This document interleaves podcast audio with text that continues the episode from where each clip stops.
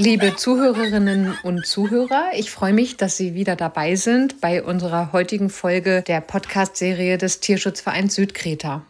In der letzten Folge habe ich mich mit Tündi unterhalten, der Leiterin des Tierheims in Bekeschkaba, die uns in der ersten Folge geschildert hat, wie die Situation der Tierhaltung in Ungarn ist und welche Widrigkeiten Tiere dort zu erleiden haben.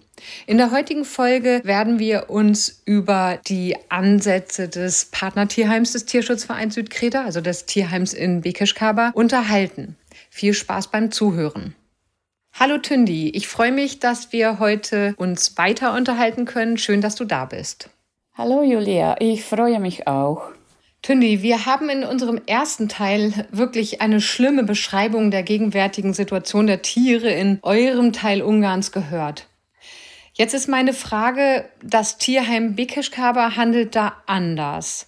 Was genau ist der Unterschied zwischen eurem Tierheim und einem üblichen Tierheim beziehungsweise einer Tötungsstation, worüber wir beim letzten Mal gesprochen haben? Oh ja, Bekeschkaba handelt da ganz anders als ein normales Tierheim, das heißt eine Tötungsstation, in dem Tiere getötet werden. Wir bemühen uns sehr darum, einen Unterschied in der Tierhaltung zu machen. Jedem Hund und jeder Katze bieten wir richtige Versorgung an.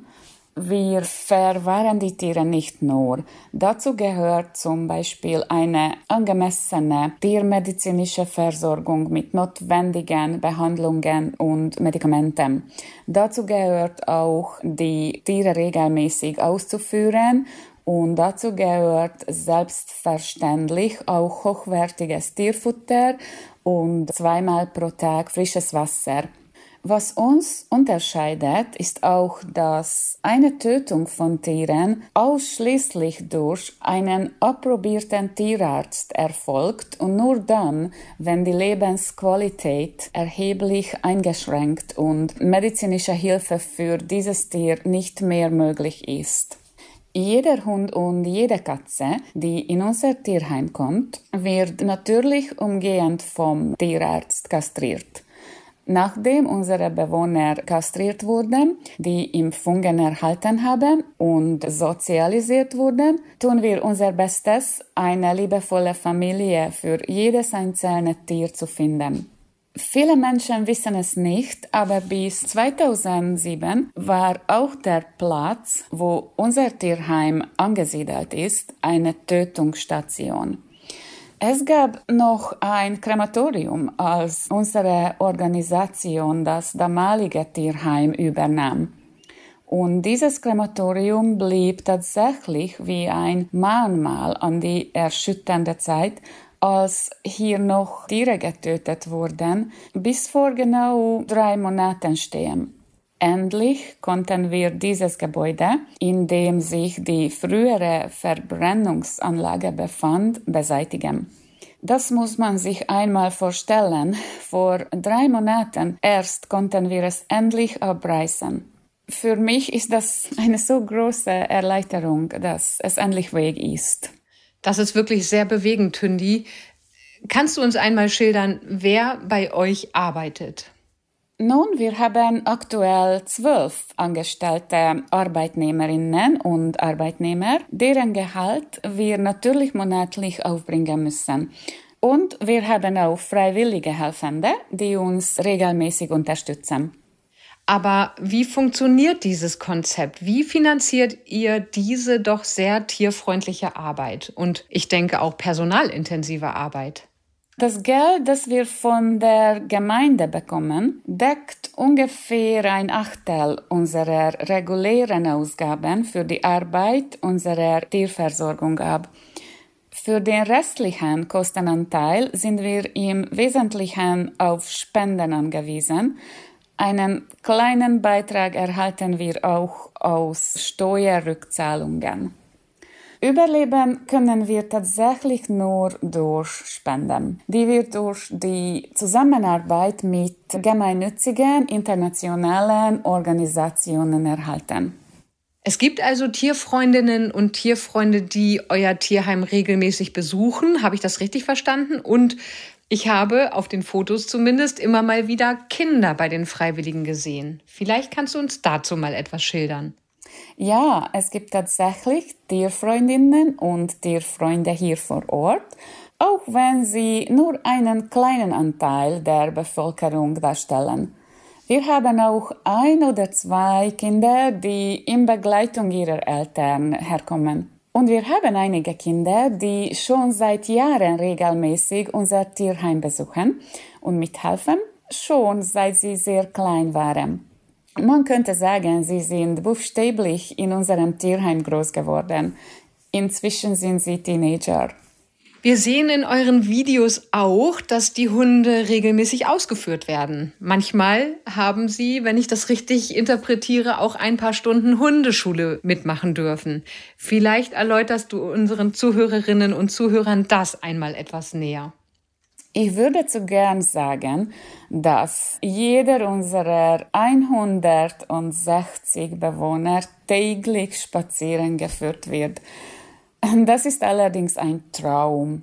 Eine solche Idealvorstellung ist mit unseren begrenzten Mitteln einfach leider nicht machbar. Unser Ziel ist es, dass jeder unserer Hunde wenigstens zwei bis dreimal pro Woche spazieren geführt wird. Und ja, es ist richtig, wir hatten ein tolles Angebot von einer jungen Hundetrainerin, dass die Hunde einige kostenlose Probestunden mitmachen konnten. Da wurden ihnen einige Kommandos beigebracht, wie zum Beispiel Sitz, Platz und einiges mehr. Auf diese Weise erhielten unsere Hunde ein kleines bisschen zusätzliche Aufmerksamkeit, die sie so dringend brauchen, eine extra Stunde, die sie mit Menschen und mit anderen Hunden natürlich zusammen sein durften. Diese Aktion war in vielerlei Hinsicht sehr, sehr hilfreich. Natürlich werden wir diese Stunden den Unterricht im September wieder fortsetzen. Das ist wirklich toll, Tündi. Ich glaube, dass ihr sogar an Weihnachten immer etwas ganz Besonderes für die Hunde und Katzen macht. Bitte erzähl uns mal davon. Ja, an Weihnachten haben wir eine Tradition. Jeder Hund und jede Katze im Tierheim erhält an dem Tag von uns eine besondere Leckerei. Es wird meistens Hühnchenfleisch gekocht. An diesem Tag kommen viele Ehrenamtliche vorbei, die es lieben, dabei zu sein, wenn diese Leckerei an alle Bewohner ausgeteilt wird. Das ist unsere Weihnachtsfeier. Als du die Tierheimleitung übernommen hast, welche Veränderungen hast du dann vorgenommen? Nun, da gab es verschiedenste Veränderungen.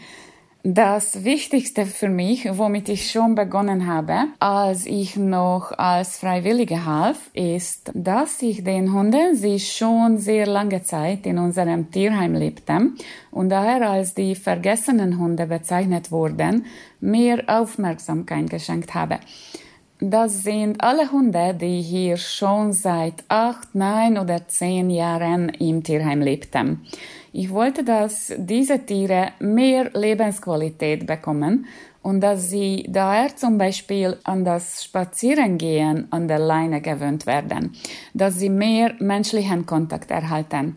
Mein Wunsch war, dass auch sie eine Chance erhalten, irgendwann ein gutes für immer Zuhause zu finden. Ich bin sehr stolz sagen zu können, dass von den anfangs 80 vergessenen Hunden nur noch 10 bis 12 übrig sind. Was ich noch geändert habe, sind die Regeln für eine Adoption eines Tieres.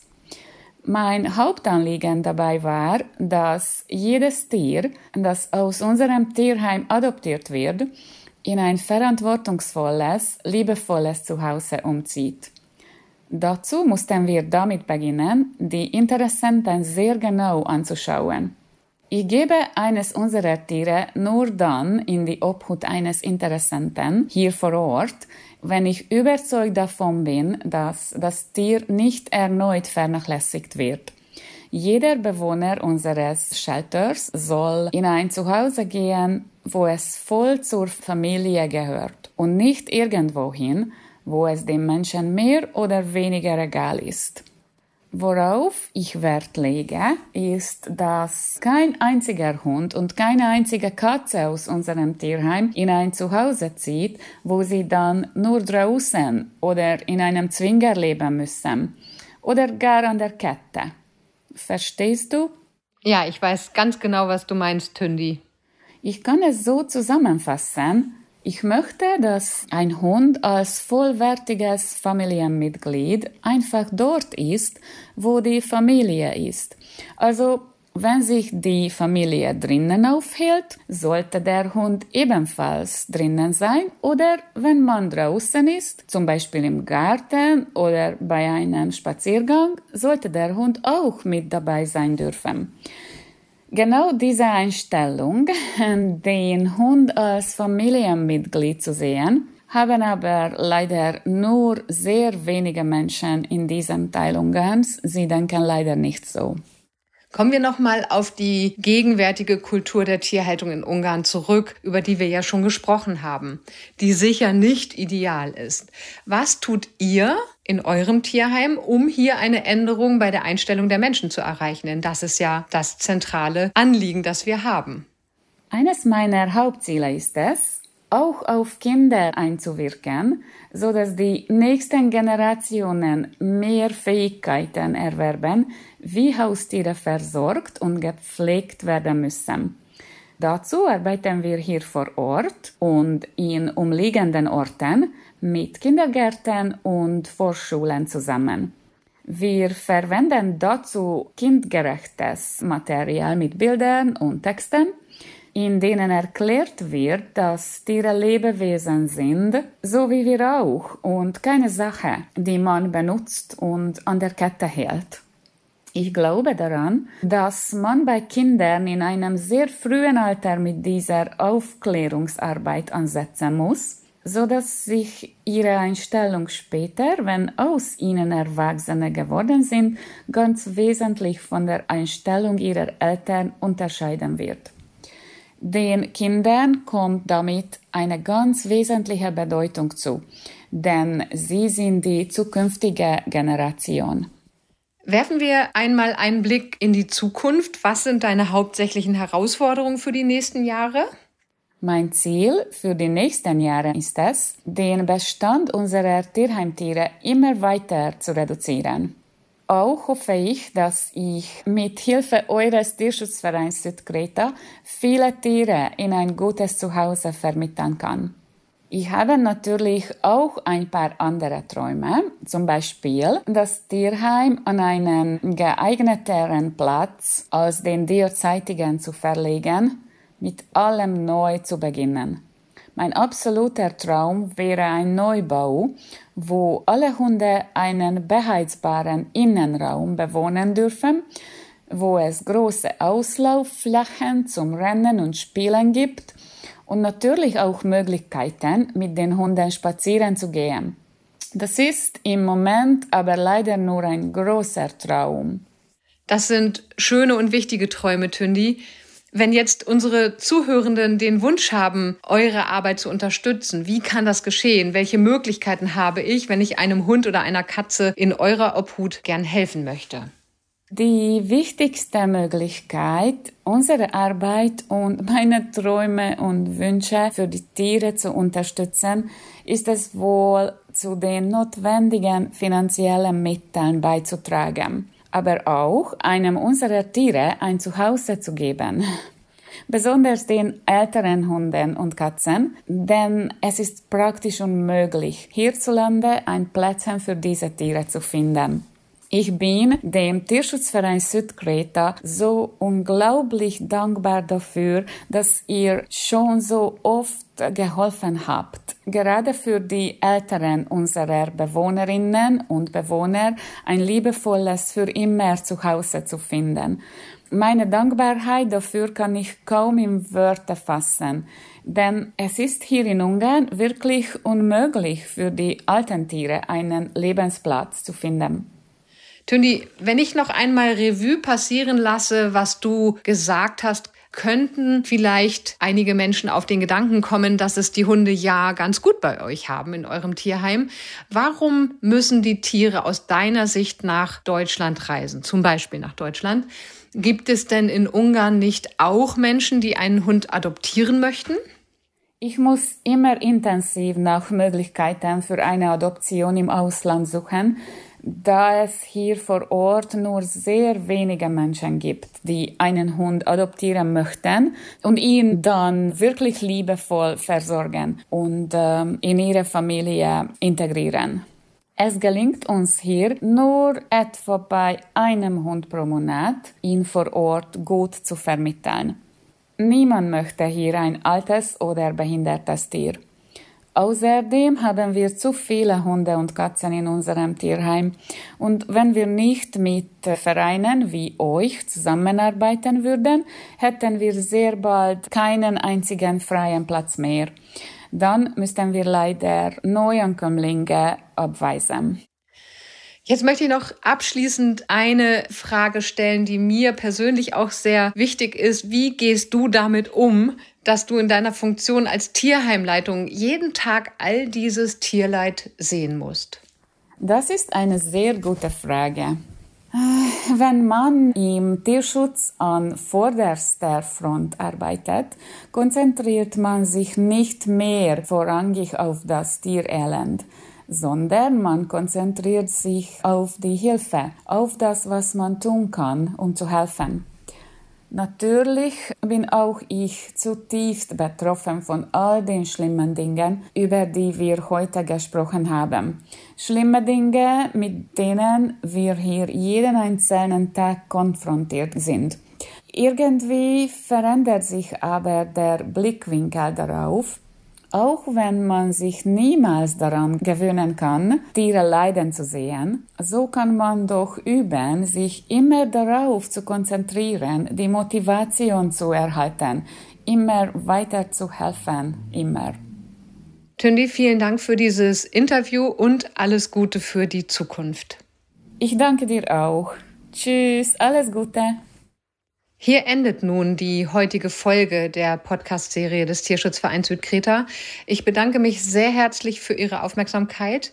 Ich hoffe, dass wir Ihnen ein interessantes Bild der Arbeit auch unserer ungarischen Tierschutzpartner zeichnen konnten. Ich hoffe, dass Sie uns gewogen bleiben und dass Sie auch bei einer der nächsten Folgen wieder dabei sind und wünsche Ihnen bis dahin alles Gute.